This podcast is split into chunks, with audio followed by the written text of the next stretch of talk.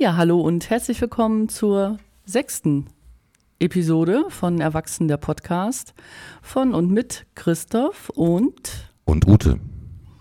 heute nehmen wir euch mit auf eine Achterbahnfahrt der Gefühle.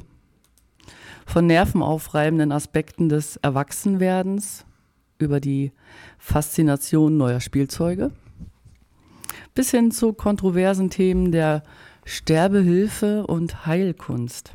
Wir würzen diese bunte Mischung mit einer Prise Good News und einem Schuss Trash.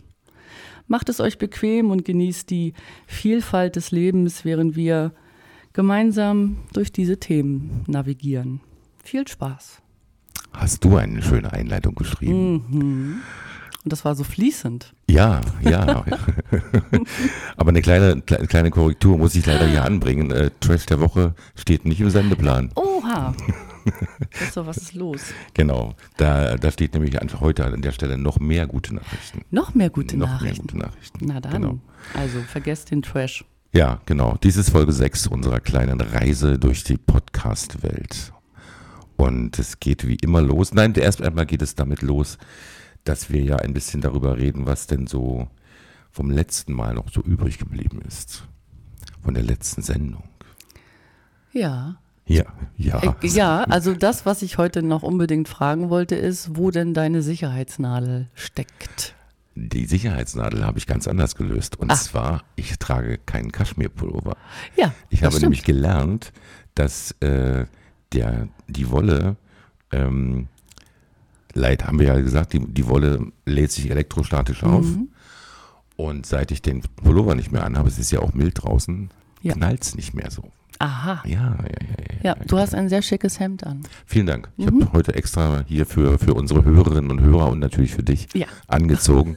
Ich, Danke. Das Hemd macht ja mit mir eine ganz andere Haltung und dann klingt, klingt meine Stimme ganz anders, glaube ich. Okay. Ja, das, ich glaube schon auch, dass er, das magst du, ja, da magst du recht haben. Also wenn ich jetzt hier auch so bequem mit Jogger sitzen würde, dann würde ich wahrscheinlich auch viel mehr ins Nuscheln kommen. Und so Beine hoch war. Und so, Ben- du, ich hab Beine hoch. Ach so. Kann ich hier von dir aus nicht sehen, aber gut. Also auf dem Stuhl, ich habe sie nicht auf den Tisch gelegt. Also bei der Wolle, ich habe das also natürlich als Nachtrag nochmal nachrecherchiert, bei der Wolle liegt das an der Reibung der Schichten aneinander. Also die Wolle auf einem anderen, anderen Kleidungsstück. Man trägt ja Wolle selten direkt auf der Haut, aber selbst da funktioniert es mit der elektrostatischen Aufladung. Und bei Wolle kann man dagegen auch nichts tun. Das hilft nicht mal, also die, die Büroklammer, Sicherheitsnadel, Ja.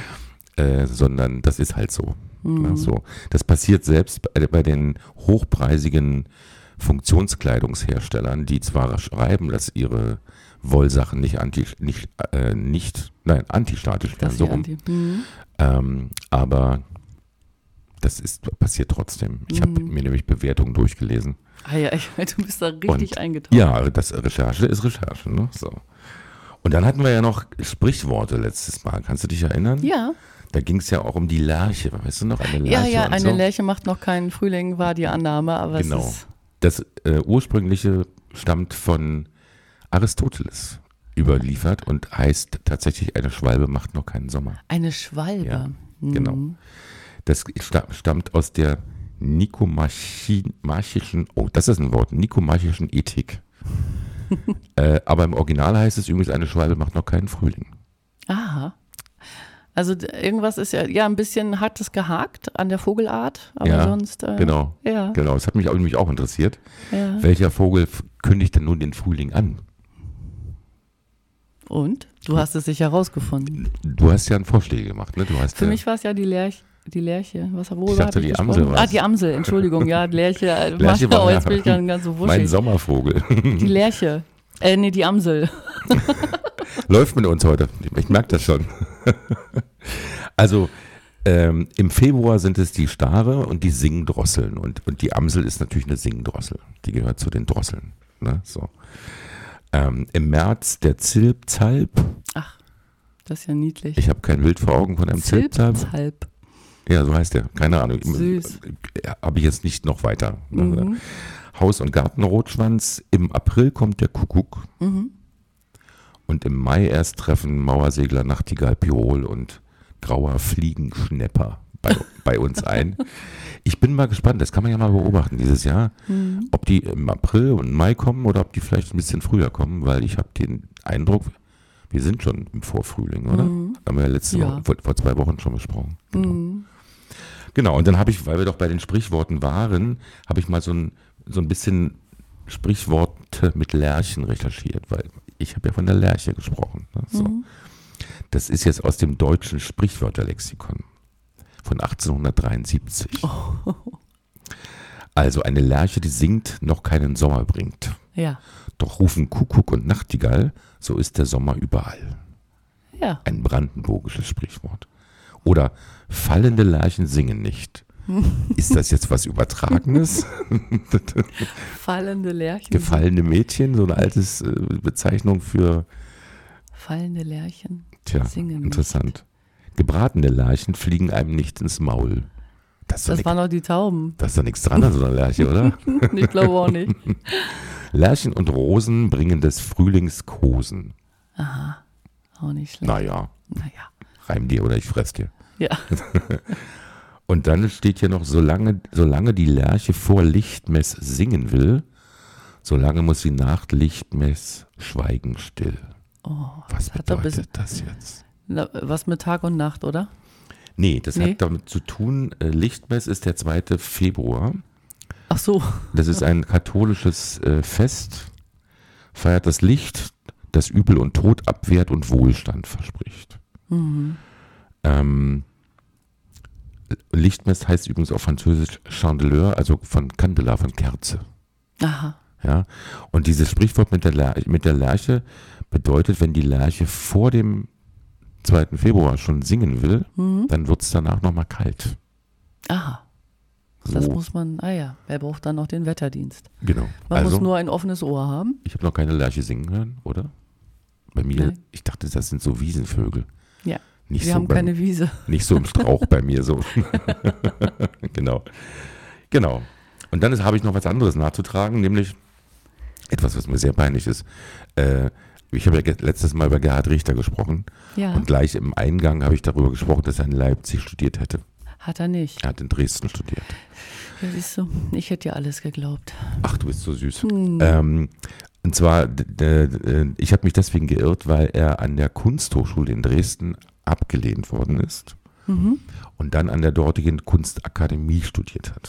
Mann, oh Mann, das Ein ist Durcheinander, ja, oder? Ja, also, Was für ein Durcheinander. Mhm. Naja, jedenfalls, und er hat auch nicht, das muss ich auch noch dazu sagen, das hat mich nämlich, da hat mich der Film auf eine falsche Fährte gebracht. Er hat nicht äh, in Düsseldorf bei Josef Beuys studiert, sondern bei Ferdinand Macketanz und Karl Otto Götz. Mhm. In dem Film aber ist das eindeutig eine Josef Beuys-Figur. Trägt immer den Hut, den, diesen typischen Hut, den der immer getragen hat, selbst bei Vorlesungen. Ah ja. Äh, deswegen habe ich mich da auf die falsche Fährte lassen, äh, Mhm. führen lassen. Mhm. Und zu guter Letzt noch ein Nachtrag, nämlich der gute Junge, der mich, als ich 15 war, mit Udo Lindenberg Platten be beglückt hatte, heißt Knut. Ja. In gut Sächs Sächsisch das Knudel. Ja, das, ja, dir ist der Name ent, entfallen. Der ist ne? mir wieder eingefallen, Jetzt genau. ist er dir eingefallen. So, Mhm. das war der Nachtrag. Aha, Und jetzt kommt wieder mal die Frage, was ist los in deinem Leben? Was ist los, ja. Also ähm, in meinem Leben aktuell, was ist da los? Also noch immer das Thema Ernährung, mit dem ich mich ja Ja. doch äh, sehr intensiv befasse und belese. Also alles so zum Wohlsein des Körpers quasi. Ja, und ich merke auch, dass jetzt die dritte Woche zuckerfrei und ähm, oder fast schon an, ja, Anfang vierte Woche ähm, mir ganz gut bekommt. Ich mache ja auch so ähm, keine Kohlenhydrate und so. Also mal so ein bisschen irgendwie das System, habe ich das Gefühl, auf Vordermann bringend. Das ist ganz. Äh, das ganz fühlt sich gut an. Es fühlt sich gut an, Ja. ja. Also was ich, ich weiß ja nicht, ob das jetzt mit der Ernährung zu tun hat, aber was mir auffällt, ist, dass ich so viel träume nachts. Oh. Ja, wie schon seit Ewigkeiten nicht mehr. Ach, guck. Das finde ich auch spannend, ja. Also ähm, jetzt nicht mehr so sehr erinnerlich so über Tag und ähm, manchmal kommen noch so Sequenzen, aber äh, wenn ich morgens aufwache, bin ich noch immer in so einem anderen Film und das ist ganz schön. Ja. Mhm. Ja. Also wir erinnern ja meistens die Träume, die wir kurz vor dem Aufwachen Mhm. geträumt haben. Ja. Und ähm, Kommt darauf an, in welcher Phase du da aufwachst. Mhm. Wenn der Wecker dich weckt, ist, ist, es ja kein Ausschlafen in dem Sinn. Ne? Nee, also ich wache tatsächlich auch, und das habe ich äh, auch schon Ewigkeiten nicht mehr erlebt, ein äh, bisschen vorm Wecker auf. Ja, das kenne ich sonst eigentlich gar nicht von mir. Was kannst du als nächstes weglassen? Was ich im, in meinem, also was ich zu mir nehme, ja. Zucker habe ich jetzt gestrichen. Genau. Also ich glaube, es wird ähm, es fällt mir total schwer schon mal so der Verzicht, ne, so mhm. auf, auf Schokolade oder, weil ich bin echt ein Schokoholik. Also und ich, ich stelle hier die Schokodinge auf den Tisch. Ja, tut aber mir, das, tut mir das, leid. Nein, das ist überhaupt nicht schlimm. Es ist, ich kann das gut ertragen und ähm, jetzt, wir hatten ganz viele Geburtstage im Büro und mhm. da wurden wir ja auch mit Muffins, Torten und was nicht alles da ähm, beschenkt, aber ja. äh, da konnte ich auch ganz gut widerstehen und aber manchmal hat gibt es einfach diesen Hieper und ich fürchte, dass ich ähm, nicht zuckerfrei durchs Leben kommen werde bis ans Ende meiner Tage. Ich glaube, ich werde noch mal äh, bestimmt gemäßigt mhm. und etwas kontrollierter. ähm, mich dann mit Alternativen irgendwie nochmal wiederfinden. Aber dafür liebe ich einfach Schokolade zu sehr. Ja. Was soll ich machen? Ich hätte jetzt beinahe gesagt, das ist eine Übung, aber. Oh ja, ja, der Körper gewöhnt sich dran. Das tut er wirklich. Also so wie bei mir beim Aber er schreit mich die ganze Zeit an. Hör auf damit, uns zu quälen. Los, Kinderriegel, Mars, okay. Snickers. Okay.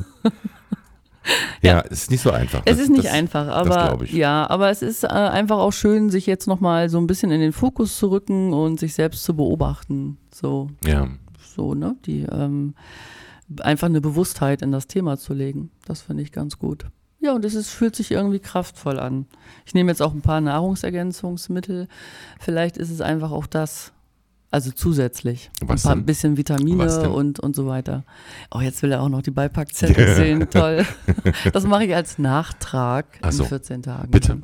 Bitte. Ja, ja. ich mache da nochmal eine Ausarbeitung. Genau, also liebe Hörerinnen und Hörer, wir tragen nach, was Ute an Nahrungsergänzungsmitteln zu sich nimmt und warum. Und warum? Ich, wir, wir, erwarten natürlich eine, eine gute Begründung.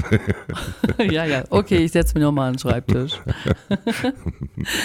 ja, und was noch, äh, was mich jetzt so ein bisschen noch äh, schon in den Zauber bringt, ist äh, die Aussicht auf nächstes Wochenende. Da treffe ich zwei gute Freundin von mir. Wir haben so einen Tonus alle drei Monate. Ähm, ja. ich, wir kennen uns schon über 20 Jahre, haben mal zusammengearbeitet und das Mädelswochenende ja. steht wieder vor der Tür. Diesmal bin ich der Ausrichter. Hier in Bremen. Hier in Bremen mhm. und ähm, das ist dann im Wechsel. Dann äh, gibt es noch Mölln und Rostock. Ja. Da hat es uns hinkatapultiert mhm. alle. Mhm. Also wir haben uns damals kennengelernt in Lübeck und sind dann ein bisschen verstreut.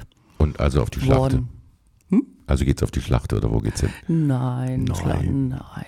Also ich weiß noch nicht genau was, aber wie das bei Mädels manchmal so ist, packt dann so spontan das Shoppingfieber.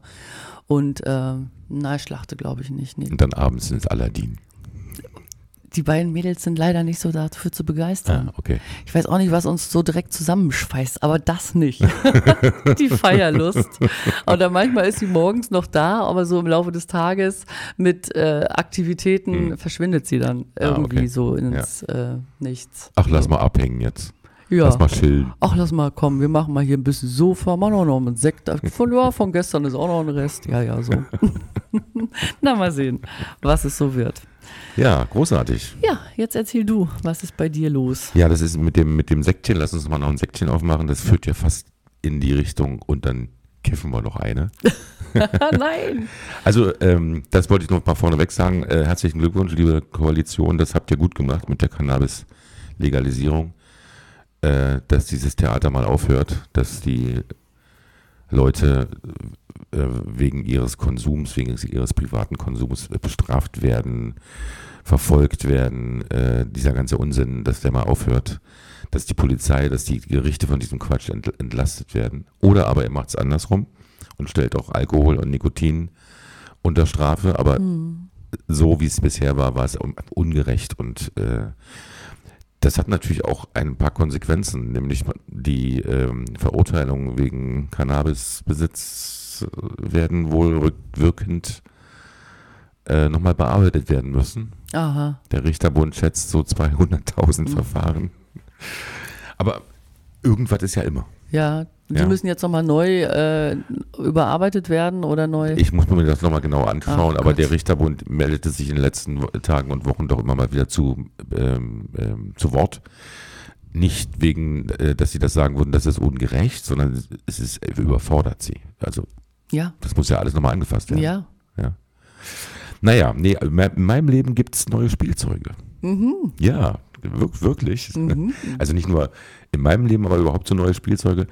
Also ähm, mein allerneuestes Spielzeug ist eine künstliche Intelligenz, äh, die ich fragen kann, und da komme ich nachher nochmal drauf in einem der nächsten äh, Punkte, äh, die ich so nach wissenschaftlichen Fragestellungen fragen kann Mhm. und die mir Antworten gibt und die entsprechenden Studien auswirft. Ich bin hellauf begeistert. Ja, Wirklich? du hast jetzt einen Gesprächspartner. Genau. Ja, genau, ich habe einen Gesprächspartner. Also wirklich, ich bin wirklich begeistert. Äh, wenn ihr Lust auf sowas habt, ähm, die äh, Maschine heißt scienceos.ai, ist von der TU Dresden ge- gebastelt worden, von Studierenden, wenn ich mich nicht irre. Und äh, ist, ich bin beeindruckt. Also ich werde nachher ein, ein paar Ergebnisse vorstellen. So, das ist so mein allerneuestes Spielzeug. Und dann, ähm, was es noch Neues am Himmel gibt. Ja.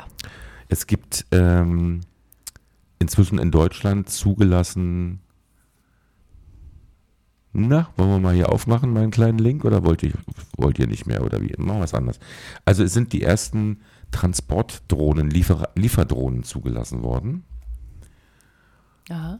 Die jetzt die Amazon-Pakete durch die Genau. Lüfte Genau, genau, genau, genau. bringen. Aha.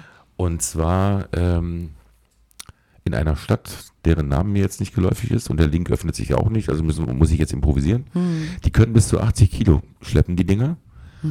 Äh, und fliegen natürlich über jeden Stau und über alles hinweg und landen dann, keine Ahnung, weil die auf der Terrasse oder ich weiß noch nicht, wie das so alles so funktionieren soll. Das ist sehr futuristisch.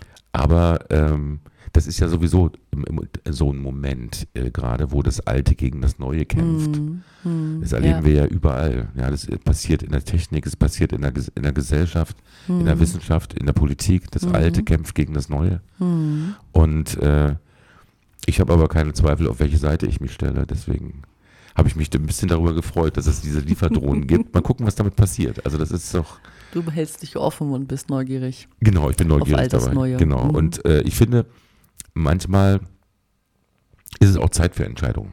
Also Ja. ich habe ja schon darüber gesprochen, äh, dass mich dieser ganze, diese ganze Umweltsituation doch schon irgendwie auch persönlich belastet. Was, Mhm. was geben wir unseren Kindern mit? Hm. Wie, äh, wie viel Verantwortung haben wir selbst? Sowas, ich, das treibt mich schon ein bisschen um. Hm. Und ich habe jetzt eine Entscheidung getroffen. Ich habe ein E-Auto bestellt. Oha. Ja. Ja. Das ist das neueste, äh, das neue, an- das, andere das, Spielzeug. Das wird das nächste Das andere Spielzeug, ich, ja. weil es dauert einen kleinen Augenblick, bis es geliefert werden kann. Also einen kleinen Augenblick könnte drei Monate dauern, aber egal. Ähm, ja, ich habe mich getraut sozusagen. oh jo, ich sehe dann Leuchten in den Augen. Ja. Echt, das sprüht so. Das erleichtert mich total. ja, Ja. das sieht man dir auch an, Wirklich. wenn du darüber redest. Ja. Genau. Und ähm, das wird mir mich, also neben, daneben, dass ich also keine, keine, keine Abgase mehr erzeuge, Mhm. Ähm, werde ich pro Jahr so um die 700, 800 Euro an dann nicht mehr Spritkosten, also die, die habe ich ja dann nicht mehr, aber sozusagen das Äquivalent Geld sparen. Mhm. Einfach nur, weil ich eben nicht mehr mit Benzin oder Diesel fahre, Mhm. sondern weil der, der Wirkfaktor dieses E-Autos, dieses Elektromotors ein ganz anderer ist. Mhm. Ja, so. Und ich habe dann ein besseres Gefühl. Ja, schön. Ich meine, ich fahre ja nur doch jeden Tag Auto, so wie du ja auch. Ne? Mhm. Jeden Tag 50 Kilometer. Das sind 11.000 Kilometer im Jahr bei Mhm. 220 Arbeitstagen. Mhm. Das ist ja nicht wenig. Mhm. Weißt du so? Ja. Ja. Ja, und jetzt freue ich mich. Ja, cool. Ja. Es hat mich ein bisschen so. düdüm, düdüm, Ja. Ne, so. Mm, Aber das eröffnet ja auch gleich wieder so die Möglichkeit, äh, was kann ich jetzt alles noch ändern? Ne? Also, Mhm. das heißt, ich brauche ja jetzt eine Möglichkeit, mein Auto zu Hause aufzuladen. Ja, genau, die Logistik, ne? Genau. Die, äh, die man da drum strickt dann. genau, ne? ich brauche die Möglichkeit, unterwegs irgendwo mein Auto aufzuladen. Ja. Ähm, das heißt, ich habe mich kundig gemacht, ob mein Stromanbieter Hm. da auch extra Tarife hat. Hat er. Ja. ob er vielleicht auch Wallboxen anbietet, macht, macht tut er. Ja, cool. Ja. Ähm, also das muss man alles nur irgendwie mal einleiten und ähm, also es gibt inzwischen auch anders als die, die, die Elektroauto-Gegner sagen natürlich äh, Möglichkeiten. Das, Mhm. selbst bei uns auf dem Dorf gibt es inzwischen, wenn ich das richtig weiß, sechs äh, Elektrotankstellen, wo man also öffentlich tanken kann. Mhm. Das heißt, dafür braucht es auch noch eine App fürs Handy, Ja. dass man damit sich bedienen kann, versorgen kann. Ach so, du schaltest das dann darüber frei, Genau, oder? genau. Kann man sich auch anmieten dann oder, oder äh, eintragen für Zeitfenster oder so? Nee, sowas Das weiß ich gar das nicht. Weißt du Das nicht, weiß ja, ich gar okay. Mhm. Aber das dauert ja auch nicht mehr so lange, so ein Auto aufzuladen. Also es Okay, ja, macht, ich dauert maximal eine kein- Stunde. Ah, okay. Also wenn es wirklich leer ist. Mhm. Ja, so. Mhm. Bei diesen großen Wallboxen, die, die, die liefern ja genug äh, äh, Leistung, dass das Mhm. Auto, in die, meisten von diesen E-Autos sind innerhalb von 20 Minuten auf 80 Prozent wieder. Also Mhm. Ja. das geht schnell. ah, Da ja, kann man sich okay. auch mal anstellen. Ja, Oder eben. Abends, wenn dann niemand ist, dann stelle ich das Auto dahin und Ja. also da sehe ich schon Möglichkeiten, weil mein Bruder, der arbeitet ja im Autohandel äh, bei einem großen deutschen Konzern, den wir hier nicht benennen wollen. ähm, der hatte mich, das, als ich die Idee hatte, das jetzt zu machen, hatte der als erstes gefragt, gibt es bei dir denn Ladesäulen auf dem Ja. Dorf? Ja, gibt es. Wir haben Strom. Es gibt sowas, genau. Also ich bin äh, voller Neugier und voller, ja, ich bin schon, äh, ja, das ist so los in meinem Leben gerade. ja, das ist aber auch echt aufregend. Ja, das, das finde ich auch. Das ist, Ja. ja. Ja, ich bin gespannt, wie du dann, äh, wie du das erlebst. Ja, dass das alles gut und so reibungslos klappt, wie du dir das vorstellst. Ja, schön. Oder? Ja, ich bin. Sagst du, welches Fabrikat du dir ausgesucht? Möchtest du nicht? Erzähle ich dir privat. Ach, Wir machen hier keine Werbung. Es Ach, wir sei machen denn, wir werden dafür Werbung. bezahlt. so. Aber äh, dann bitte Angebote an ähm, info.erwachsen-podcast.de Ja, genau. oder bei Twitter oder bei Spotify oder Ja. bei Apple Podcast. Wir Schreibt lassen dann uns. was einfließen. Genau. Mhm.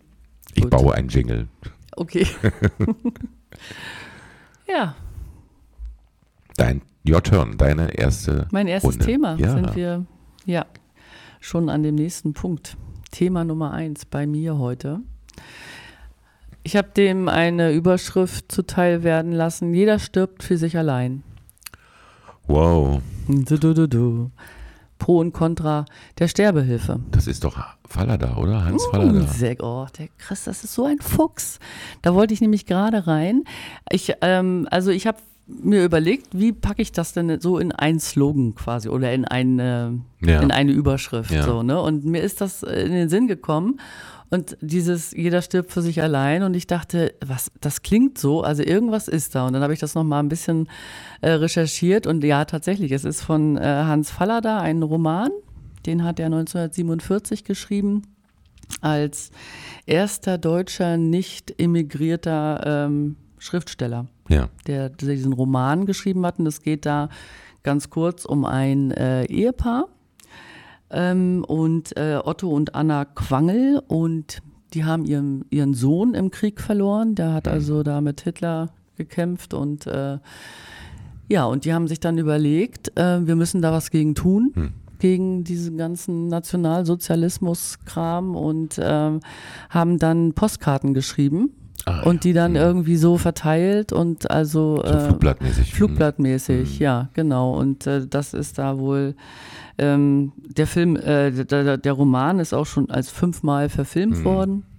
Und äh, ich glaube, damals zu DDR-Zeiten, da gab es auch einen Dreiteiler irgendwie von, hatte ich so gelesen. Ja, und ähm, Ich habe das Buch gelesen, ja. ja, natürlich. Ach,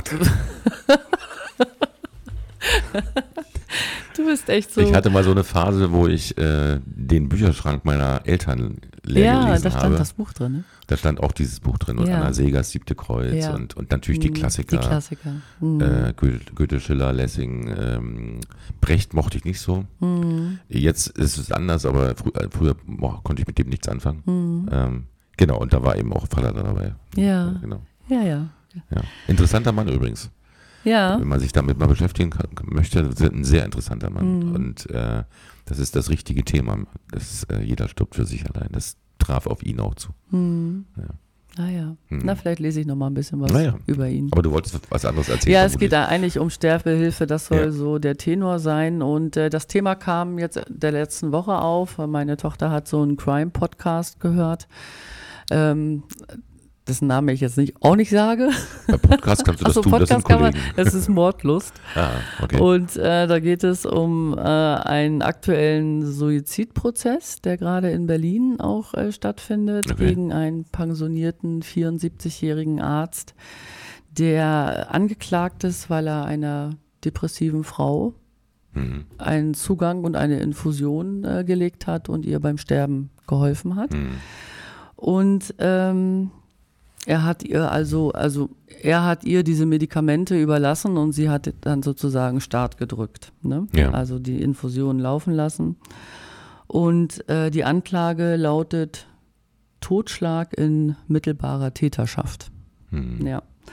Und äh, der Arzt gehört einer Sterbehilfeorganisation an und hat nach ein, eigenen Angaben schon ungefähr circa 100 Menschen beim Suizid begleitet. Und der ist auch schon mal 2018 stand er auch schon mal irgendwie vor Gericht, hatte aber einen Freispruch bekommen im Fall einer chronischen, an einer chronischen Darmerkrankung leidenden Frau. Die 44-Jährige hatte damals tödlich wirkende Tabletten, die er ihr zur Verfügung gestellt hat, eingenommen. Ja. Ja. Und ähm, das Gericht hat damals entschieden, dass der Patientenwille zu achten sei. So hieß es dann in dem Urteil. Mhm. Mhm. Und ähm, für mich hat sich auch die Frage gestellt, also bei der chronischen Darmerkrankung, die Frau darf das für sich allein entscheiden, aber die depressive Frau ist also ihrer Willenskraft und ihrer, ihrer Selbstbestimmtheit enthoben. So. Das wäre jetzt auch meine Frage gewesen. Ja, also das, das habe ich mich gefragt, ne? Ja. Und äh, fand Wie- das dann auch ein bisschen. Ist denn über das Urteil, ist der schon, schon verurteilt? Oder, Nee, oder das läuft, läuft ah, noch. es läuft Das läuft ja. noch, das Verfahren. Ja. Da werde ich auch noch mal ein Auge drauf haben. Das würde mich mal interessieren. Ja.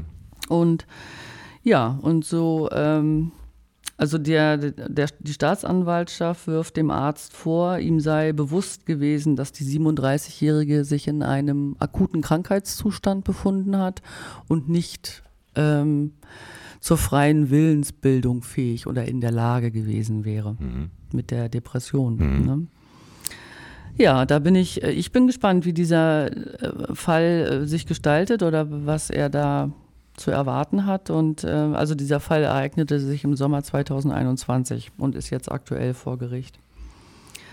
Und Ja. das, was denkst du dazu? Was denkst du über Sterbehilfe? Also ähm, darüber hatten wir dann auch gesprochen. Es war so ein Abendessen-Thema dann Oh. irgendwie. Ja, ja. Also bei Kindern weiß man ja nie und das kam dann halt so auf. Und ja, ich habe das auch nochmal erklärt. Also ich finde, wenn alles in Bahnen ähm, geregelt ist und ähm, man sich unter Zeugen irgendwie abgesprochen hat und alles schriftlich irgendwie festgelegt hat und ich finde, jeder darf selbst entscheiden, ja. Ja. Das finde ich schon. Und äh, das, auf, also in diesem Rahmen bin ich auch ein bisschen tiefer da irgendwie in das Thema eingetaucht. Und in den Niederlanden ist es ja auch zum Beispiel so, dass man, dass da aktive Sterbehilfe auch äh, erlaubt ist. Ja, ich weiß. Und ähm, da ist es eben so, ne? Du gehst dann äh, zum Arzt, lässt dir das vielleicht bescheinigen und der Arzt, der nimmt noch ein Konsil, also in Anspruch, ein konsiliarischer Arzt, der da als Unbeteiligter auch Mhm. nochmal so und so weiter. Das wird alles akribisch geprüft und ähm, dann kann man sich halt entsprechend diese Medikamente abholen. Das gibt es hier in Deutschland auch. Da gibt es ein äh, Medikament, was dann unter Umständen äh, freigegeben wird. Also das obliegt aber ganz harten äh, Prüfungen. Mhm. Ah, ich habe es mir notiert. Warte mal, das ist was mit Natrium. Natrium. Müssen wir jetzt nicht Ja, naja.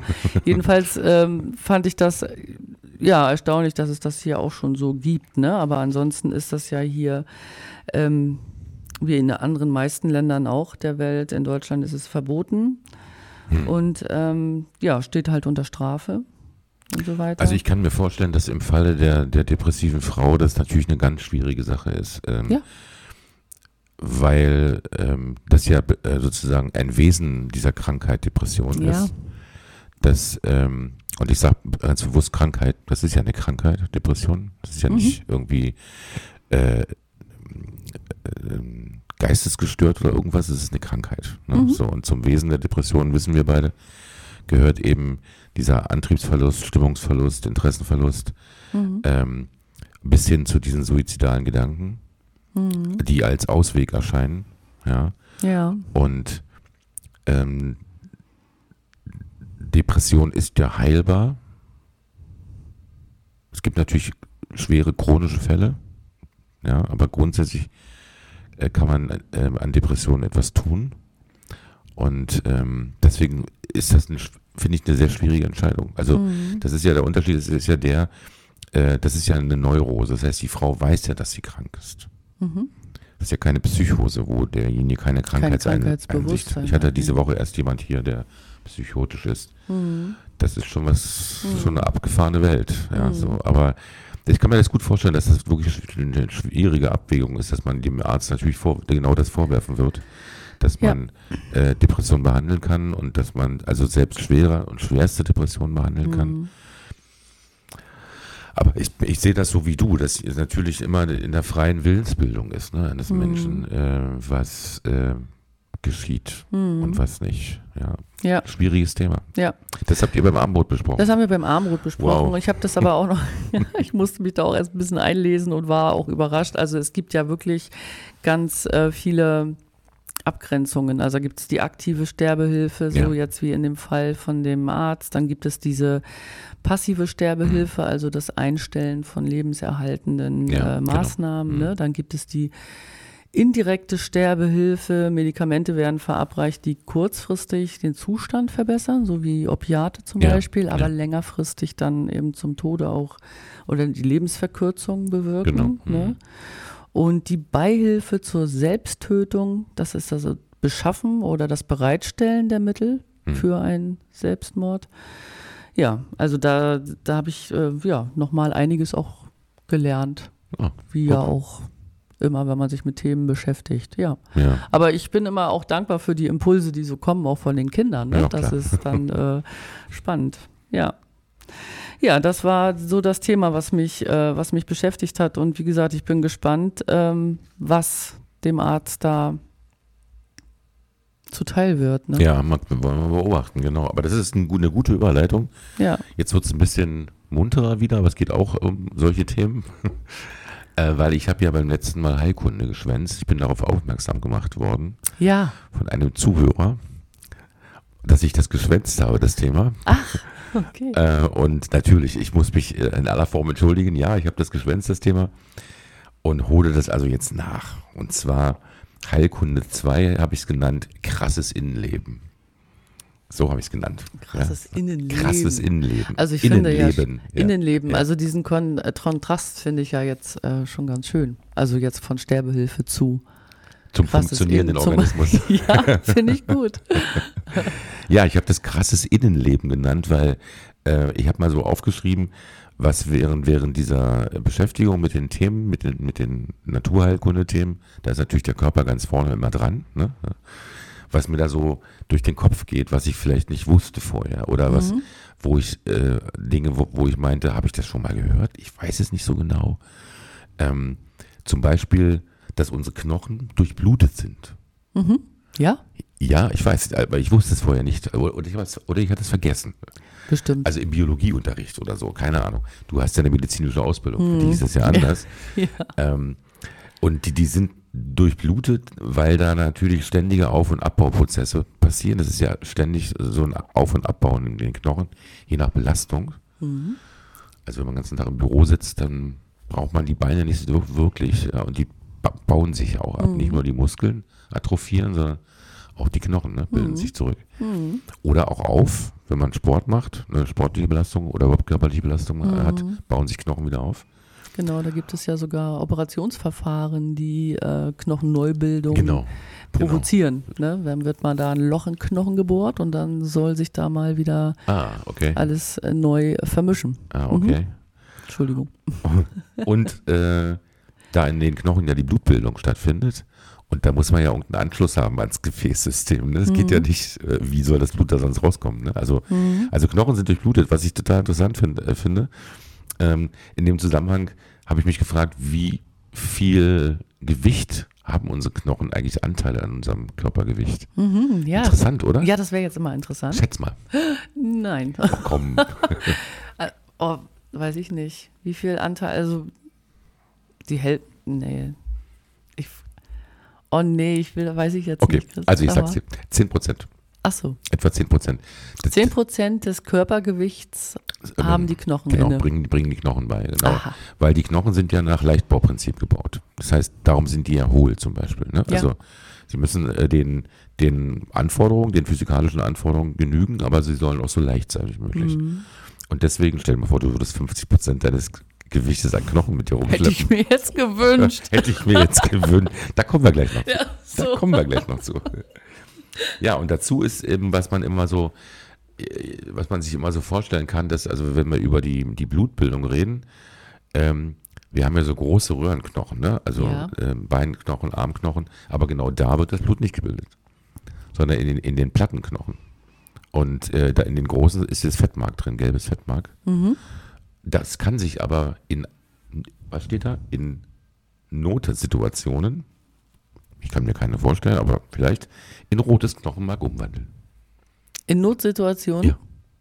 Also vielleicht, wenn das, wenn das rote Knochenmark in den Plattenknochen gestört ist oder so. Also das, unser Körper ist schon echt eine Wundermaschine. Mhm. Ja, Also total. das finde ich ja am allerbesten bei der Beschäftigung damit, was das, wie das alles geht. Ja, so, also wirklich. Und dagegen sind Knorpel, und wir haben ja doch eine ganze Menge Knorpel im Körper, gar nicht durchblutet. Wie werden die ernährt? Die müssen ja irgendwie, oder? Ja, irgendwas Mit kriegen die schon Nährstoffen ab. und so, ja. Ich habe es natürlich nachgeschaut. Natürlich. Ja, durch Diffusion. Und da war wieder meine alte Frage, aus, weiß ich noch, aus dem Biologieunterricht. Ich hatte damals nicht verstanden den Unterschied zwischen Diffusion und Osmose. Und dann gibt es ja auch noch Filtration. So, meine lieben Hörerinnen und Hörer, heute gibt was zu lernen. Okay. Ich habe es jetzt verstanden und ich glaube, ich kann es jetzt auch so erklären, ganz kurz, dass es andere Leute verstehen. Ich Ja. versuche es jetzt mal. Trommelwirbel. Ja. Also, es geht immer darum, irgendwas auszugleichen. Also ich habe sozusagen, auf der einen Seite habe ich äh, Blut und auf der anderen Seite habe ich Wasser zum Beispiel. So. Das ist normalerweise voneinander getrennt. Aber wenn wir uns das mit Nährstoffen vorstellen, außerhalb der Zelle sind Nährstoffe, in der Zelle sind keine Nährstoffe, dann will die Zelle verdammt nochmal diese Nährstoffe da reinkriegen. So. Und wenn sie das durch Diffusion macht, ist, ist das immer so eine halbdurchlässige Membran. Kann man sich vorstellen wie eine Windel. Da kann man Wasser durchgießen, aber keine Gegenstände durchwerfen. Ne, zum Beispiel so. Und bei der Diffusion passiert das durch den Ausgleich der Konzentration. Also da wa- bewegt sich ein Stoff von der hohen Konzentration zur niedrigen. Ja. Ja, also außerhalb der Zelle ist viel Nährstoffe, drin sind wenige, ist die Konzentration in der Zelle also niedriger. Und dann kann die Zelle äh, durch bestimmte Lipide ihre Zellwände halb durchlässig machen und dann gluckert das da rein. Okay. Das ist die, Osmo die Diffusion. Die Diffusion. Und bei der Osmose ist, wird das ausgeglichen durch die, das Lösungsmittel. Aha. Also wenn ich wieder eine hohe Konzentration auf der einen Seite habe und eine niedrige auf der anderen, wandert das Lösungsmittel in die hohe Konzentration, um das auszugleichen. Ja. Ja? Da kann es also passieren, dass man in zwei Gefäßen äh, eine gleiche Konzentration hat, aber einen unterschiedlichen Füllstand. Ja. Ja?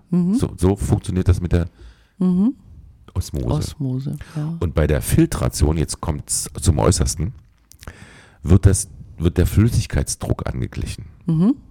Auch wieder durch halbdurchlässige Membran, sodass also, wenn ich unterschiedliche Drücke habe in zwei verschiedenen Flüssigkeiten, wird das so weit äh, ausgeglichen, bis der Druck gleich ist. Bei manchen, bei manchen, äh, ähm, äh, manchen Vorgängen muss ich erst einen Druckausgleich machen und kann dann erst diff diffundieren oder osm osmotisch loslaufen. So. Mhm. Okay. Beispiel, Osmote, Osmose passiert viel in der Niere. Also die Osmose hat einen großen Einfluss auf unseren Wasserhaushalt. Ja. Also, das nächste Bierchen wird osmotisch in der Niere verstoffwechselt. Aha. Oder von den, von den Flüssigkeiten getrennt, sagen wir mal so. Genau. Interessant, oder? Ja. Sehr. Ich hoffe, ich habe das so erklärt, dass man Ja. es verstehen kann. Ach, sehr großartig, da bin ich stolz drüber. Ja, und du hast vorhin von gesprochen, von etwas, ach so, das Gewicht, da hast du drüber gesprochen. Ja, ne? von dem Gewicht Ja. der Knochen. Das, ich hatte da überhaupt keine Vorstellung, ja. Ja, genau. Und das ist dass es dir lieber wäre, dass der, der Knochenanteil höher wäre, Ja. weil man dann irgendwie was. was sich erklären kann. Was ist denn das Problem? Naja, Ich würde sagen, es ist das Bindegewebe. das. So, so. Genau. Das ist ja so äh, in Problemzonen doch in eher so Problem- anfällig. Ja, ne? total. Ja, es ist oder? total anfällig Ja. in Problemzonen. Ja. Ich habe eine Lösung. Ich weiß nur nicht, ob man sie durchführen kann. Sport, gesunde Ernährung. Nee, das ist ja langweilig. Ach so. Sondern, Wissenschaftlich. na sag. Also ob Bindegewebe eher fest ist oder, oder locker, ja? hängt besonders von der Zusammensetzung der Zwischenzellsubstanz ab, die da im Bindegewebe ist. Also Mhm. zwischen den Zellen ist ja diese Interzellarsubstanz, Zwischenzellsubstanz. Mhm. Ähm, und wenn diese Substanz einen hohen Wasseranteil hat, ist das Bindegewebe eher weich. Weich. Und wenn es einen hohen Salzanteil hat, ist es eher fest. Okay. Jetzt weiß ich nicht, wie man das umsetzt. Ob man mehr Brezeln lecken. als Schokolade essen sollte Ja. oder Vielleicht. Ähm, Brühe. um das Wasser aus, dem- aus, aus dem Bindegewebe zu holen. Und dann sagt man doch wieder Salz. Zu viel Salz ist auch wieder nicht gesund. Es ist, also was du machst, es ist, man kann es nur falsch machen. Ja, ich glaube, Salz meint hier also Mineralien vor allen Dingen, also so. nicht unbedingt Kochsalz. Ach so, nicht Kochsalz. Also okay. wir haben eine Menge Kochsalz im Körper, also da ist ja ähm, äh, Kaliumchlorid, ne, ist ja Kochsalz und wir brauchen ja sowohl Kalium als auch äh, Ja. Chloride, aber ähm, das ist eher nicht so gemeint. Und dann gibt es ganz spannende Zellen, kleines Quiz heute, es gibt Zellen in unserem Körper, die sind nicht an einen Ort gebunden. Mhm, die wandern, die Wanderzelle. Du, du meinst jetzt eine Wanderniere oder was meinst du? nee, viel kleiner. Ja, okay. Und die wandern durch den Körper. Genau. Hast du eine Idee? Äh, Wo wandern? Von wo nach wo? Auch überall hin? Es ist unvorhersehbar. Nee. Nein. Das ist, ein- das ist ein festgelegtes, äh, äh, festgelegter äh, System. Also so eine festgelegte Navigationsroute. Ja. Okay. Ähm, Die Blutzellen. die, ach so. Genau, die sind Ah. nämlich, die sind, die- sind die einzigen Zellen in unserem Körper, die nicht ortsgebunden sind. Mhm. Die wandern durch die Gegend und, äh, und gehören trotzdem zum Bindegewebe. Das ist total interessant. Mhm. Ja. Ähm, und zwar merkt man das dann, ähm, wenn die Blutgerinnung einsetzt. Dann Mhm. kann man die Fasern sehen, die, die in diesen Zellen sind. Wenn es klebrig wird. Und, so, Mhm. und wenn es einen Schorf bildet, dann sieht man es ganz deutlich. Ne? Das, ist ja, das kommt ja aus dem Blut über den Gerinnungsfaktor. Mhm. Äh, das finde ich schon total spannend. Mhm. Ja. Und zu guter Letzt gibt es auch Riesenzellen in unserem Körper. Mhm. Riesenzellen. Ja. Riesenzellen. Doch größer als, als man sich das vorstellt, wenn man das nicht weiß. Und zwar gibt es ja ähm, eine ganze besondere Zellart, das sind Nervenzellen. Das sind die einzigen Zellen, die mehrere Fortsätze haben. Also normalerweise funktioniert ja so eine Zelle so. Wir haben einen Fortsatz, der die Erregung aufnimmt, das Erregungspotenzial, also die Information quasi, durch den Zellkörper durch, an den anderen Fortsatz, der das wieder abgibt Ja. das Potenzial. Das sind, nennt man Dendriten und Axone, die Dinger. Ne? So. Und jetzt stell dir mal vor, du hast eine Nervenzelle im, in der Fußsohle. Und die ist gekoppelt mit deinem Rückenmark. Wie, wie, lang, wie lang ist der Weg von deiner Fußsohle bis zum Rückenmark? Du kannst mich das nächste Mal, kannst du mir mal irgendwie schon mal in Vorbereitung vielleicht einen kleinen Fragebogen zusenden. nein, so war das Und ja gar nicht gemeint. Was Ach so. schätzt du denn? Also wenn, wenn, wenn man sich vorstellt, wenn man ein 1,80 großer Mann, ja, Ja. der hat ungefähr 1,10 Meter lange Beine.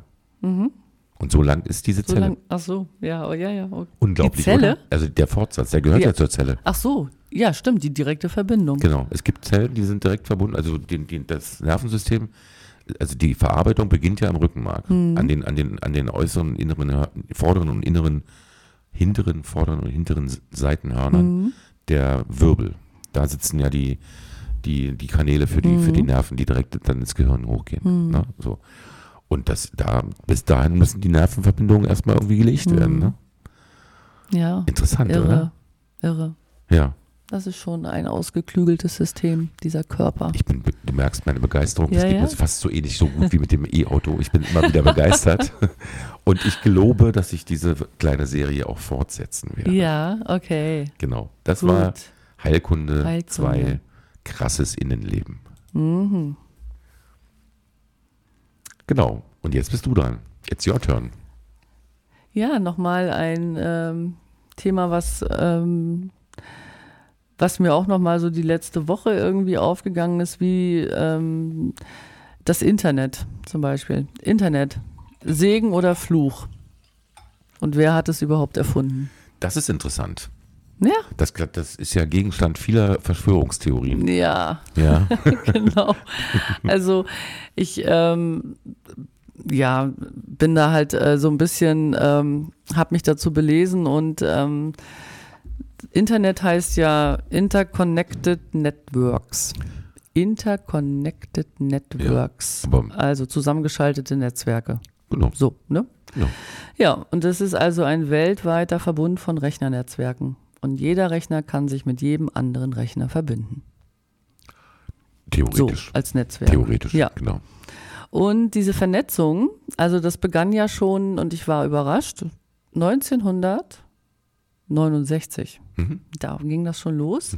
Und da hieß es aber noch, Chris weiß es bestimmt, ARPANET.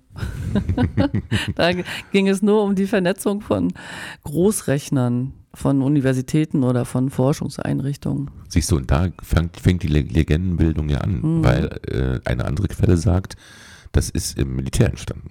Ja, das hat auch, ähm, ich bin jetzt da nicht so detailliert, Mhm. aber äh, so, in, als, als ich mir das angelesen hatte, da äh, und einige Seiten äh, im Internet, Gott sei Dank gibt es das ja, ähm, mir angeschaut habe, da war ganz viel militärischer Hintergrund. Ja. Aber ich weiß jetzt nicht, ob das auch, ähm, ob es da entsprungen sein soll. Das weiß ich jetzt nicht, wie oder was. Ne? Aber es war äh, viel mit militärischem äh, Hintergrund und ähm, Wahrscheinlich sind die Informationen ausgeblendet. ja, Damit wir sie nicht damit wir sind, die sind vom Internet gelöscht. Genau. Ja.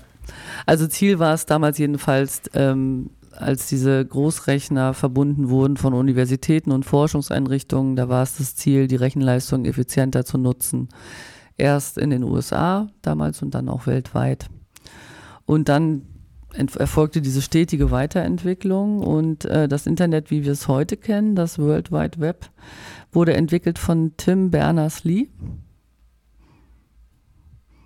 um das Jahr 1989. Mhm. Hm, Du weißt das, ne? Ja, und zwar, wir haben ja Am gerade. CERN, am wir- Europäisch, genau. die Europäische Organisation für Kernforschung Genau, war das. genau. Wir, haben, Mhm. wir haben ja gerade, wenn ich mich nicht irre, vor kurzem einen Jahrestag gehabt, nämlich den so und so vielten Jahrestag der ersten E-Mail.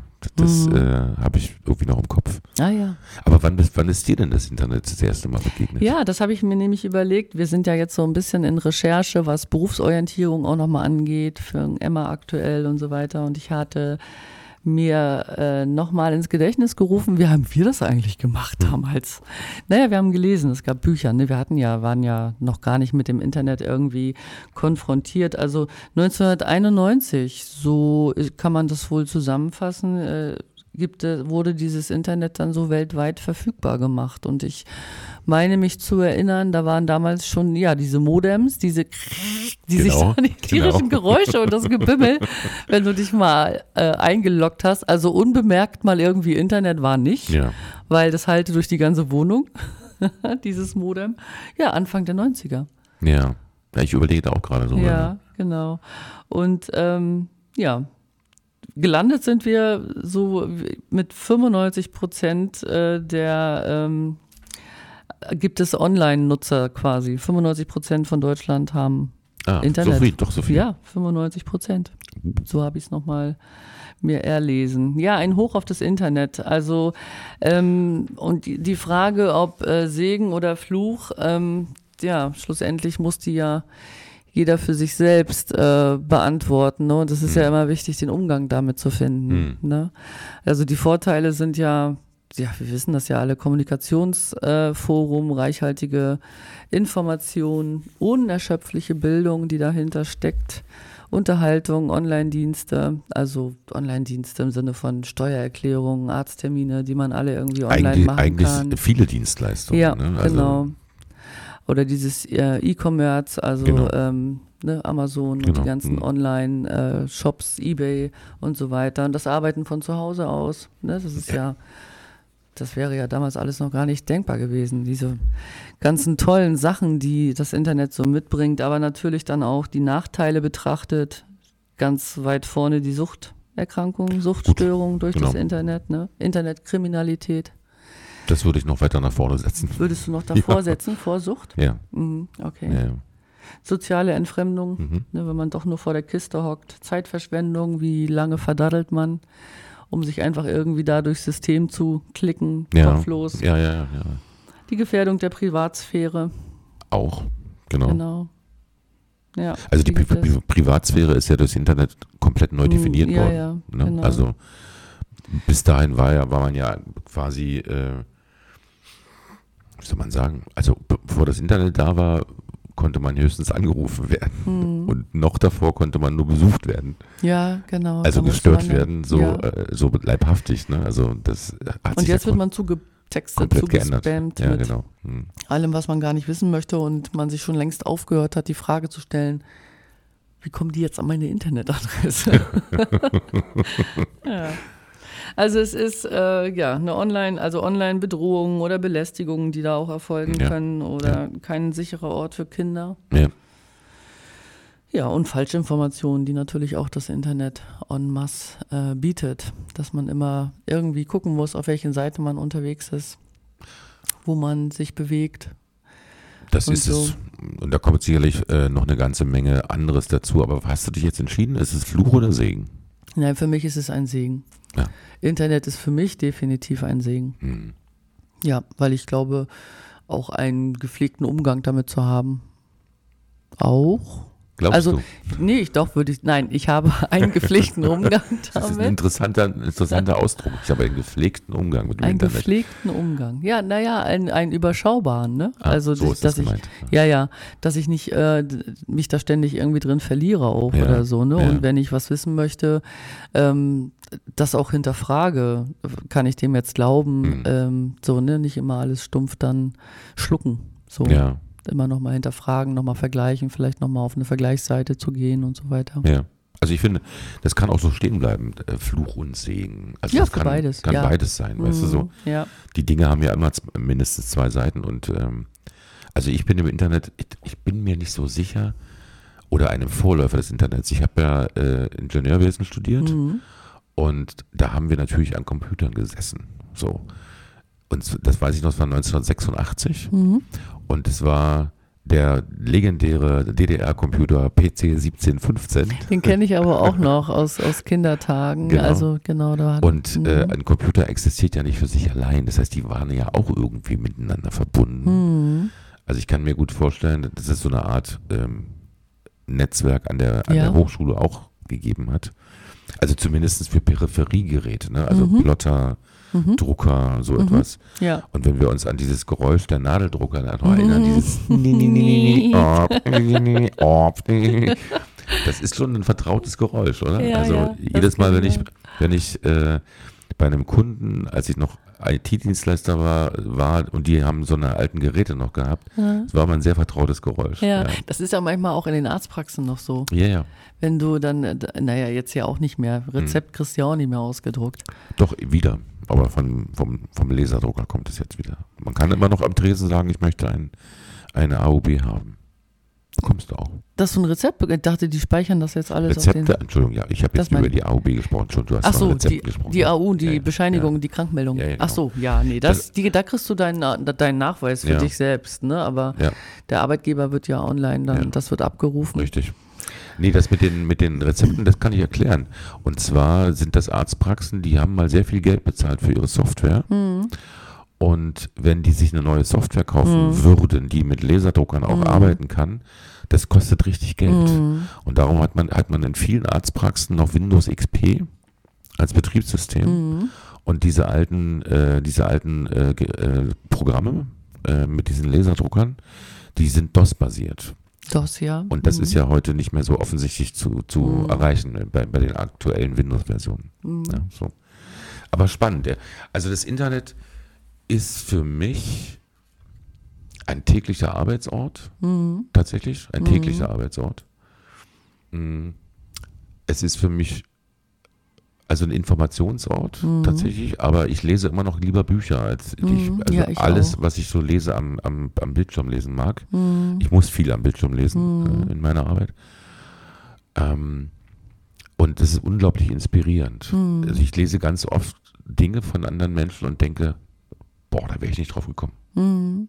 Einfach, vielleicht auch nur einfach eine Formulierung oder irgend sowas. Mhm. Ja. Und äh, ich habe in letzter Zeit viel Twitter gelesen, also X, wie das jetzt heißt. Mhm. Und abseits von den ganz großen, von der ganz großen Politik sind da immer noch Leute unterwegs, die zu lesen sich lohnt. Also für mich jedenfalls. Mhm. Witzig, unterhaltsam, manchmal nachdenklich, Mhm. manchmal traurig, aber ähm, aber ich merke auch, es wird zu einer Ersatzfamilie. Mhm. Und äh, da- das heißt für mich auch immer, wenn ich es dann merke, Okay. Äh, ja. mich dann wieder ein bisschen dazu distanzieren. Mhm. Ja, so. Mhm. Und ähm, wenn ich mich erinnere, als ich mit dem Internet angefangen habe zu arbeiten, das war Mhm. auch in den 90er Jahren, Mhm.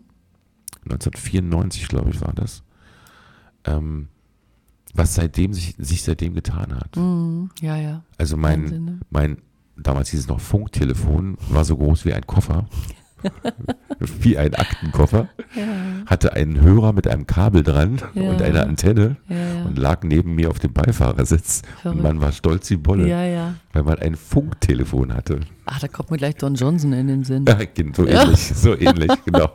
Mit diesem Miami Telefon, wo man die, Vice. die Antenne oben Antenne. rausziehen konnte, ne? Genau.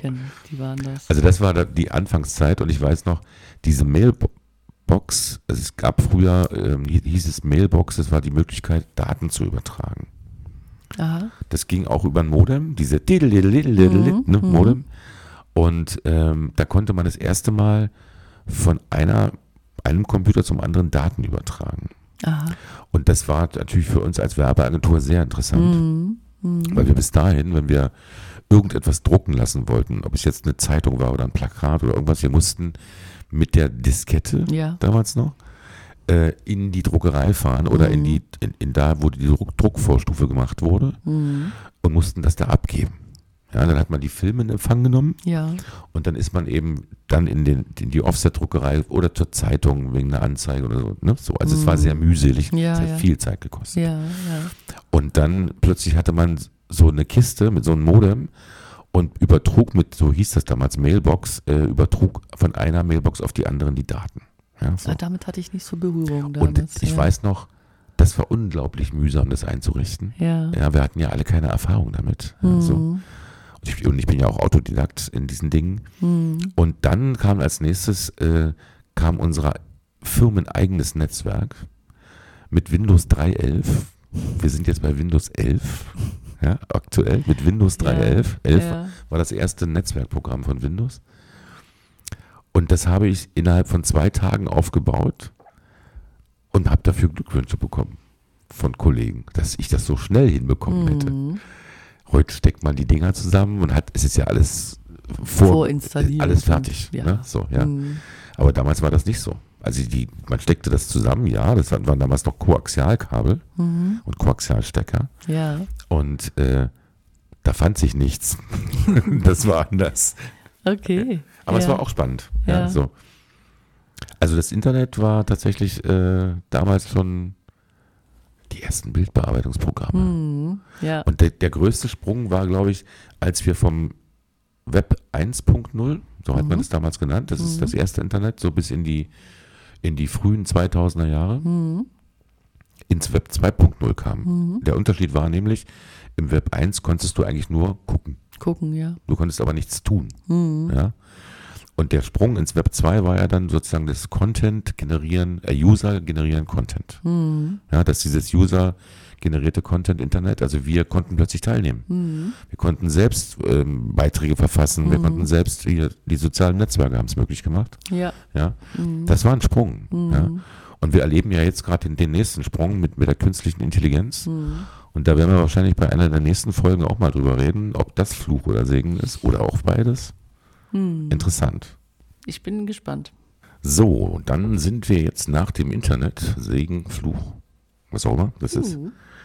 ähm, bei meinem nächsten Thema. Ja. Und das ähm, habe ich genannt, äh, der Boden unter unseren Füßen. Ja, da bin ich auch gespannt, Genau. was du da. Ja, ich, ähm, ich habe ja beim, bei der, in einer der letzten Folgen auch schon darüber gesprochen, dass ich mal Landwirtschaft gelernt habe. Mhm. So, und wir haben ja jetzt zurzeit so einen Trigger. Überall fahren Trecker, ja. Trigger-Trecker durch die. Gegend. Ja. Und äh, lenken so den Blick ja auch in die Richtung, ne, was, was in der Landwirtschaft. Und ähm, was mich schon immer beschäftigt hat, war, ähm, wozu ist dieses Pflügen eigentlich gut? Also in meiner Vorstellung macht man ja da alles kaputt, was im Boden gerade funktioniert. Ja. So, das so ist so meine Vorstellung. Ich habe das natürlich, als, als ich das gelernt habe, war ich 16 Jahre alt. Mhm. Da waren alle, die das länger gemacht haben als ich, natürlich meine Lehrmeister. Mhm. Und da war es natürlich selbstverständlich, dass es hieß, das macht man so. Hat man schon ja, immer so, gemacht. weil das immer so, So, war. Ja, so. Also habe ich das auch gelernt. Ja, so. Ähm, aber später und vor allen Dingen heute frage ich mich, wozu ist das eigentlich gut? Weil man weiß ja, man kann sich ja vorstellen, in deinem Beet ja, oder in meinem Hochbeet oder irgendwas, da lebt es drin. Mhm. Ne? So Würmer, andere Bodentiere, die Bodenkolloide, die Wasserhaltung, die Mineralien, das ist ja alles ein System. So. Und ein, ein wunderbares System, so ähnlich wie der Körper auch so ein wunderbares System ist. Und das war meine Frage eigentlich. Ne? Also was ist eigentlich mit dem Boden? Ja, weil- warum, warum macht man das? Warum pflügt man den um? Außer, dass man da was reinstecken kann. Ich, da, genau, das war nämlich jetzt gerade, wäre meine Antwort. Man muss doch Platz machen, damit da was reinpasst. Ja. Ist Das das ist so? irgendwie logisch, oder? Ja, man Ja. macht eine Furche Ja, und dann wird die Saat eingebracht ja.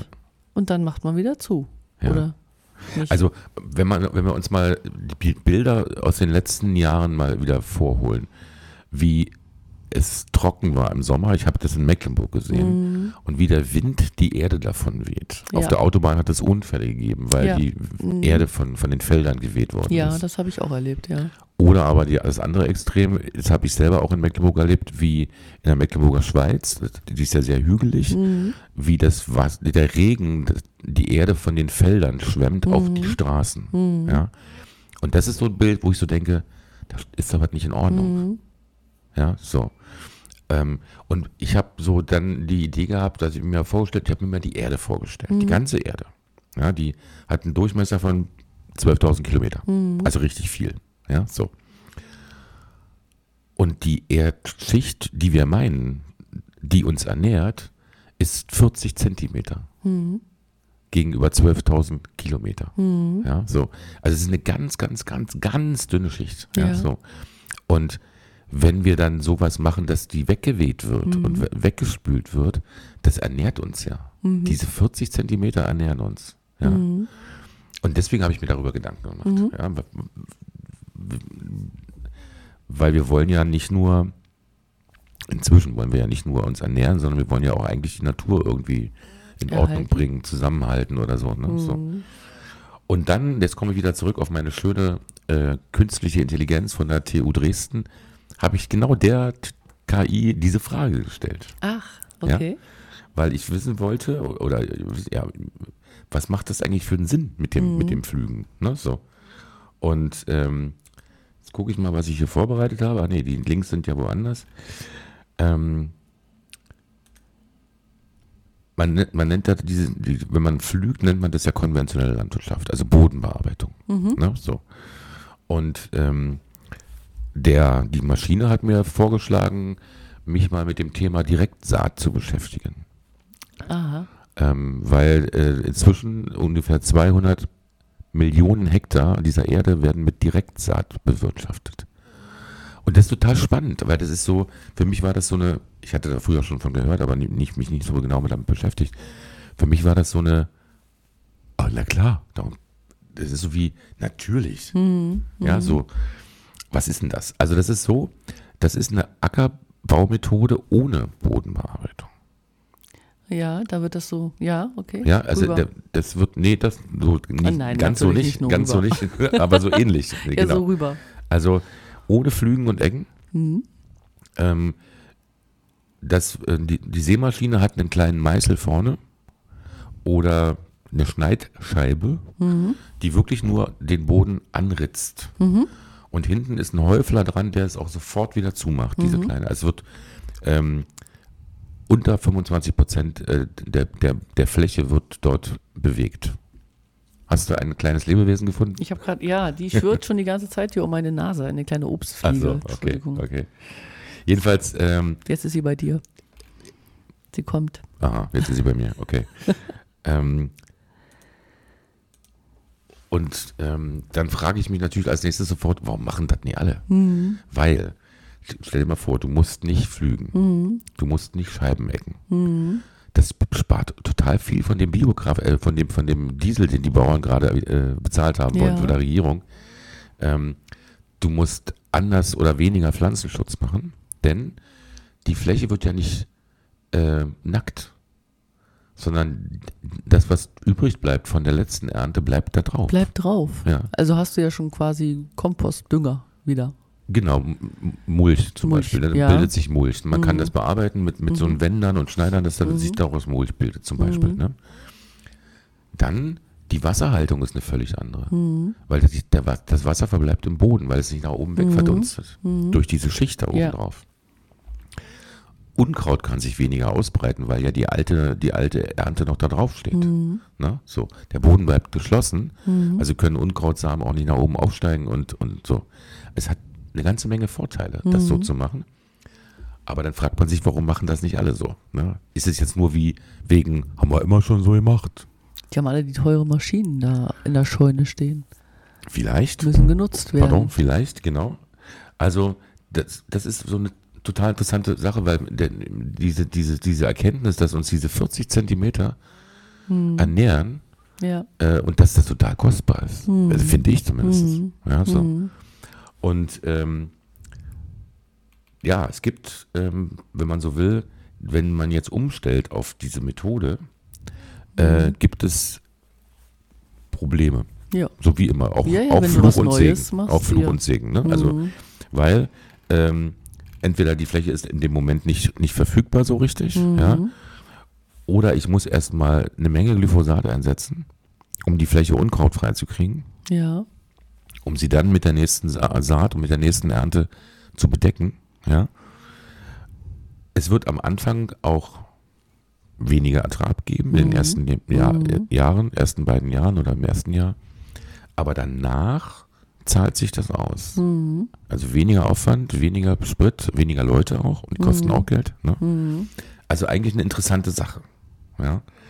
Ähm, die Unkrautregulierung äh, ist halt völlig anders. Also man muss das neu lernen quasi, Mhm. ja? wie Mhm. es geht. Mhm. Und die schreiben hier auch, ähm, da wo ich das gefunden habe, die schreiben auch, dass man das nie ausgelernt hat, weil sich die Bedingungen immer wieder ändern. Mhm. Die Jahre sind anders, die Jahreszeiten sind anders. Mhm. Äh, ich muss immer eine Zwischenfrucht haben. Mhm. Also während ich eine Hauptfrucht habe, sagen wir mal, ich stelle da Sonnenblumen drauf, brauche ich auch eine Zwischenfrucht, die eben das Unkraut weghält. Ja, ja. Ah, Ja. ja. Mhm. Also kann ich in der zweiten Etage von mir aus Erbsen anbauen Mhm. oder Senf oder Mhm. irgend sowas. Ne? So. Ich finde es total spannend und das meine ich, das Neue kämpft mit dem Alten im Moment gerade das Alte mit dem Neuen. Ja, so. Mhm. Und äh, meine, meine Idee oder mein, meine Vermutung, dass das mit dem Flügen vielleicht nicht das Richtige ist oder nicht das Optimale und dass man es, wenn man jetzt das besser weiß, Mhm. ähm, in den USA zum Beispiel bekommen Bauern die Förderung nicht, wenn sie anders arbeiten. Also da ist die, ist die Direktsaat viel weiter verbreitet als in, Deu Ach, in Deutschland. okay. Ja. Die bekommen auch Förderungen, aber es geht da vor allen Dingen um die, äh, um die E- Vermeidung von Erosion auf den Mhm. Flächen. Also die, die, Ach. denen ist klar geworden, dass, die, Ja, dass ja. der Boden, dass diese 40 Zentimeter unglaublich kostbar sind. Mhm. Und die großen, weiten Flächen der, der Vereinigten Staaten, da ist viel Wind, da ist viel Mhm. los. Ja. Und deswegen kriegen die Bauern, wenn sie in, in, in Direktsaat arbeiten, bekommen sie dann die Förderung. Ach. So. Ich Ja. finde das, also mich, ich war so, ach guck mal, Mhm. Mhm. Ach, das hätte ich ja nicht gedacht in Amerika. Naja. naja, ja, doch, ja, ja. doch, die sind schon, äh, also die schreiben hier ähm, bereits auf 205 Millionen Hektar. Ich habe jetzt nicht ausgerechnet, wie, wie, wie groß das ist, aber es hört sich nach groß an. Hm. Ein Hektar sind 10.000 Quadratmeter. Hm. Also eine ganze Menge, oder? Ja, Genau. ja. Ähm, also wir haben da eine ganze Menge Vorteile. Wie gesagt, Arbeitskräfte weniger, Zeiteinsparung, weniger Maschinen, Kraftstoff eingespart, Wasser ist besser, Erosion weniger, Mm, mehr Wildleben, also die, die Tiere profitieren natürlich auch davon. ja, ja, die Bienen. Zum Beispiel, ja, so, aber auch die, die Le- Lebewesen des Bodens eben, äh, profitieren davon. Und was ich auch ganz wichtig finde, äh, reduzierte Kohlenstoffemissionen, weil jedes Mal, wenn ich flüge, breche ich den Boden auf und der, das Kohlendioxid aus den äh, verwesenden Pflanzen entweicht in den Himmel, in unsere Atmosphäre. Wenn ich das zulasse, dann nicht. Dann nicht. Ja. Ja. ja. Das finde ich in dem Zusammenhang auch wichtig. Mhm. Ja. Aber man muss eben auch, ähm, muss eben auch zur Kenntnis nehmen, dass das nicht nur Vorteile hat, sondern dass das eben ähm, am Anfang eine ganze Menge Nachteile hat, Mhm. ähm, bis man dann davon profitiert. Und das kann ich natürlich auch verstehen, dass jeder Landwirt, der darüber nachdenkt äh, und sich, also was zu verändern, der muss ja auch rechnen. Ne? Und das, das würde ich als Regierung unterstützen. Mhm. Ja, die Umstellung Dinge. auf Mhm. zum Beispiel Direktsaat. Direktsaat, ja. Es gibt noch eine abgewandelte Form davon, das ist die sogenannte Mulchsaat, aber ähm, ähm, das ähm, hat damit zu tun, dass dort der Boden mehr bewegt wird. Also mehr Boden bewegt wird. Und dann heißt die noch ein bisschen anders. Es gibt auch Diskussionen darum. So. Ähm, die Fruchtfolge ist anders. Ich muss mir wirklich eine gute Fruchtfolge überlegen und, so- und solche, solche Dinge. Ähm, aber auch dafür gibt es inzwischen Lösungen und ähm, auch für die Bodenverdichtung, die natürlich dann höher ist, wenn ich über geschlossenen Boden fahre, immer wieder zum Sehen, zum Ja. Mulchen, äh, verdichte ich den Boden natürlich viel mehr. Ne? Aber ich, für mich ist das total interessant Ja. ähm, und ich hoffe, das ist auch für euch interessant. Weil, Sowieso das mal auch gehört zu haben oder auch Genau. mit den Themen, ähm, mit denen man sich ja nicht so un- unbedingt befasst, Genau. aber dadurch wieder was äh, Neues. Ja, für mich war das eben dieses, ich wusste das schon mit, der, mit, der, mit dieser Bodenschicht, die, dass die so im Vergleich zur Erde so verdammt dünn ist äh, und, und so kostbar und dann so entstand der Gedanken mit den Flügen. Ne? Ja, das war mein zweites Thema. Ja, danke. Gerne. Ich hoffe, jetzt kommen nur noch gute Nachrichten. Ja. genau, das ist das Stichwort. Good News. Schön. Ja, ich fange mal an. Hau raus. Also das, was mir äh, untergekommen ist, ist zum Beispiel ein Fortschritt für Menschen mit Beeinträchtigung, finde Okay. ich, so als äh, Vorreiter. Da gibt es eine äh, Moderatorin seit den 90er Jahren beim Bayerischen Rundfunk. Mhm. Ihr Name ist Mirjam Kettmann. Und sie ist die ähm, erste Person, die im Rollstuhl sitzend Ja. vor der Kamera moderiert Ah, cool. bei ähm, Bayerischen Rundfunk 24. Da hat sie eine regelmäßige Nachrichtensendung. Im Rollstuhl. Das finde ich klasse. Warum auch nicht? Ja, Ja. aber so, wann, wann hast du schon mal. Nein. Nein. Ein Moderator oder Talkshow-Master im Rollstuhl gesehen auf der Bühne? Nö. Nee, das habe ich Also nicht. Also, ich- also, also da mal Beteiligte schon mal bei irgendwelchen Ja, Sportgalas ja, oder so. Ja, das ja. Aber da hast du völlig recht, die sind total unterrepräsentiert. Ja. Genau. Ja. Das fand ich äh, schon mal einen großen Schritt ja, zum Thema ähm, Gleichstellung. also vor allen Dingen im Fernsehen. Ne? Ich meine, Ja. im Radio, im Podcast Ja. äh, siehst du das nicht, ob jemand Siehst sitzt oder, oder steht. Mhm. Ähm, vielleicht ähm, in bestimmten Sendungen Mhm. sieht man es auch nicht, weil die Leute alle sitzen.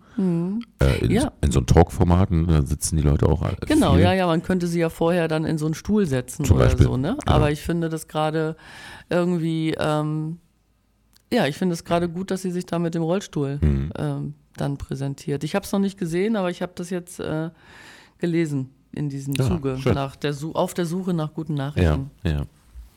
Und ähm, eine gute Nachricht, die mir noch untergekommen ist, finde ich, ähm, zum Thema ja, Bildung und auch bestimmt mit dem so Selbstbestimmung, ähm, mehr Mädchen mit Migrationshintergrund auf Gymnasium. Also die Tendenz ist steigend. Ah, okay. Ja, deutlicher Anstieg.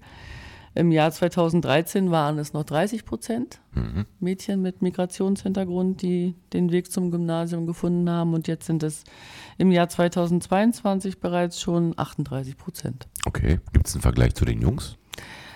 Das habe ich jetzt äh, nicht, nee. Hm. Der, also ich denke aber, dass, ähm, naja, die Jungs da wahrscheinlich eher vertreten sind. Man weiß ja manchmal, dass die Mädels mit dem Migrationshintergrund vielleicht nicht unbedingt den Weg für Bildung so geebnet haben.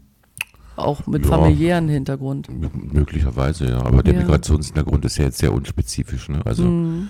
ähm, ich könnte mir vorstellen, dass äh, der Anteil von Jungen, wenn sie denn aufs, aufs Gymnasium gehen, äh, weil Migrationshintergrund ist ja, das ist ja allgemein gepannt, im Moment Mhm. noch so ein Bildungshindernis. Ja. Ja, so. Mhm.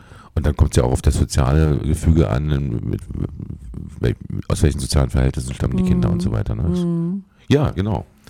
Trotzdem gute Nachrichten. Ja. mehr, mehr Mädchen an die, an die, an die, An die an die Gymnasien. Ja, cool.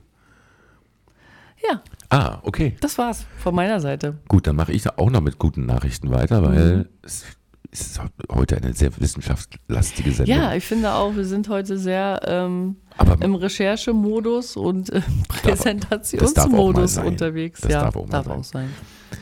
ich habe nämlich noch eine gute Nachricht und manchmal äh, ist das so, wie du eben gerade gesagt hast, wenn man es nicht weiß, also und das, sowas taucht ja eben auch nicht so oft auch, oder es ist auch gleich wieder weg. Ja? Wir haben ja eben über Pflanzenanbau gesprochen. Ja, so, so etwas so. Und Pflanzen sind ja äh, sehr hilfreich äh, in unserer jetzigen Situation, weil sie binden Kohlendioxid aus der Luft und machen damit ihre wunderbare Photosynthese. Sonnenlicht dazu, was fällt, da raus? Sauerstoff und Zucker. Apropos Zucker. Ja, ja, ja, schon wieder. Der Zucker. Und ähm, also wenn wir das irgendwie künstlich könnten, also die, das in einem großen Maßstab irgendwie könnten, ja, wir Menschen, dann könnten wir ja auch Kohlendioxid aus der Luft ziehen. Also und das für irgendwas verwenden am Ende. Ja, also die Pflanzen verwenden das ja auch für, ihre, für den Aufbau ihrer Struktur und für die, für die Ernährung und, und, und äh, der, der Kohlen, das Kohlendioxid wird ja, also der Kohlenstoff wird ja eingebaut in die Pflanzen, in die Halme, in die Blätter. Das ist ja Kohlenstoff mit drin. Ne? Ja. Und, ähm, und tatsächlich gibt es ein Team in Marburg am Max-Planck-Institut, Max-Planck-Institut für terrestrische Mikrobiologie, die das jetzt hinbekommen haben. Okay. Die haben eine komplette künstliche Photosynthese gebaut. Und das ist insofern interessant, weil die Photosynthese wie alles in der Evolution ähm, zusammengebaut ist aus erfolgreichen Schritten, die funktioniert haben. Alles, was nicht funktioniert, verwirft ja die Evolution. Ich rede jetzt so, als wäre es eine Person, aber wie soll man es sich sonst vorstellen? Ja, ne? So. ja. Und da ich nicht an Gott glaube, sage ich mal Evolution. Ne? Ja. So. Also kleine Schritte, verschiedene chemische Dinge, die zusammenpassen, werden funktioniert. Machen wir, funktioniert nicht. So. Und ähm, insofern ist das ein Millionen Jahre alter Prozess, der sich da gebildet hat, ja, und der, weil er funktioniert, auch nicht verändert wird. Ja, also die zum Beispiel könnten die Pflanzen ja auf irgendeine Art und Weise mehr Kohlenstoff aufnehmen, Kohlendioxid aufnehmen, ist aber für die Evolution nicht notwendig. Deswegen macht es nicht. Wir können nicht anklopfen und sagen, mach mal. Mach mal. Aber wir können es selber machen. Und Das finde ich ja eben so großartig. Äh, und zwar ist das sozusagen eine synthetische CO2-Fixierung in lebenden Zellen. Sie schreiben hier zehnmal effizienter als die Natur. Zehnmal effizienter. Und äh, es wird jetzt ein bisschen wissenschaftlich, das lasse ich jetzt mal weg. Aber man muss es sich einfach nur mal vorstellen, wenn wir das in einem großen Maßstab machen könnten. Die haben nämlich äh, diese, also die Pflanzen machen das ja mit, ähm, mit Chlorophyll. Chloroplasten heißen die, die, die Zellen, die das enthalten. Und diese Chloroplasten, äh, es gibt ja auch Einzellige, Einzeller, ähm, die können zum Beispiel in ähm, Algen sind zum Beispiel so, so kleine äh, Wesen mit Chloroplasten und die leben in, in Korallen. Die gehen Synthö Syn Synthesen ein. Ne? Symbiosen heißt das, Symbiosen ein. Ne? So. Also so was so ganz kleine muss, muss man sich vorstellen. Und die haben das hingekriegt, äh, in ein, in ein Bakterium solche Elemente einzuschleusen. Irre. Äh, und das Bakterium macht damit eben das, was eine Pflanze macht. Und Bakterien gibt es ganz, ganz viele. Allein auf, unserer, auf jedem von uns lebt eine, Milliard, eine Milliarden Bakterien auf der Haut. Ja. Also die machen, wenn ich das richtig im Kopf habe, 800 Gramm deines Körpergewichts machen die Bakterien aus, die in und an dir leben. Das ist ja viel. Das ist viel. Oha. Ja, Ja, ja. Vor allen Dingen im Darm natürlich, da sind es ganz viele, aber eben auch auf der Haut zum Beispiel, ne? auf den Schleimhäuten und so. Ähm, und das eben in diesem Sinne nachzubauen, finde ich total großartig. Ja. Ja, so. Irre, ja. Die forschen natürlich schon eine Weile daran. Äh, ich will auch nicht, will auch den, den Leiter nennen, weil das finde ich total wichtig. Tobias Erb heißt der, der Chemiker, der Wissenschaftler. Aber heute macht man das ja im Team. Ne? Es ist ja, Ja, ja. sieht man ja an den Nobelpreisen. Den, kaum, dass es nur noch einen einzigen Nobelpreisträger gibt, sondern meistens sind es, stehen dahinter ja Teams und meistens forschen sie im Weltverbund mit anderen zusammen Ja. und dann kriegt halt, kriegen halt drei, vier Leute den, den Nobel, Nobelpreis für ein Thema. Ne? So. Ja. Aber das finde ich ist eine richtig gute Nachricht. Ähm, d- dabei will ich aber nicht äh, verhehlen, dass mich, äh, ich sag mal so ganz, ganz offen, das ist noch nicht diese äh, Lösungsoffenheit, wie die FDP sie propagiert, nach dem Motto, wir müssen uns nicht einschränken, wir kriegen das schon irgendwie, äh, wir erfinden schon was. Wir erfinden was. Ja, ja, Ja, so, genau. also das, das will ich damit nicht gesagt. Der Technologieoffenheit, so sagen die immer dazu. Ja. Ja. Aber weil das ist jetzt hier ein, Labording. Ne? Es ist jetzt, Mhm. man kann es noch nicht skalieren, so dass wir jetzt plötzlich auf einmal. Und dann ist ja auch die Frage, was sind das dann für Tiere, für Bakterien, die sind ja keine Tiere. Äh, was sind das denn für Bakterien? Äh, was passiert damit? Äh, Mhm, wenn da wieder was entfleucht aus dem Labor, was kommt dann auf da, uns ist, zu? da entsteht natürlich auch sofort Verantwortung mit. Ne? Ja, ja. Aber sie haben das hinbekommen, äh, das in lebende Bakterien einzubringen und äh, sind jetzt sozusagen daran zu schauen, wie kann man das skalieren, wie kann man das äh, selbst zusammenbringen. Ne? Und ich finde, das sind, Ja. für mich ist das eine gute Nachricht. Also Ja, mal schauen, was da passiert. Ich verfolge sowas ja auch ganz gerne. Ne? So. Genau. So, dann sind wir durch für heute. Sind wir. Das war heute sehr wissenschaftlich. Ja, das hatten wir, äh, ja, hätte ich jetzt so auch nicht gedacht. Aber manchmal ist es einfach so. Dann ist man mal wissenschaftlich unterwegs. wenn es uns halt beschäftigt. Ja, Ich hoffe, ihr habt damit draußen auch was davon gehabt. Äh, wir versprechen euch beim nächsten Mal schw- schwatzen wir wieder mehr. ja, genau. Nee, ich bin, ganz- bin ganz zufrieden damit. Gut, Okay, das ist schön. Dann mache ich die Abmoderation. Mach mal die Abmoderation. Das war sie, Folge 6 von Erwachsen der Podcast vom Heute 23. 23. Februar 2024. Ja, Wir kommen in zwei Wochen wieder. Bis dahin, bleibt gesund und munter. und habt eine schöne Zeit. Bis dann. Vielen Dank. Tschüss. Ciao.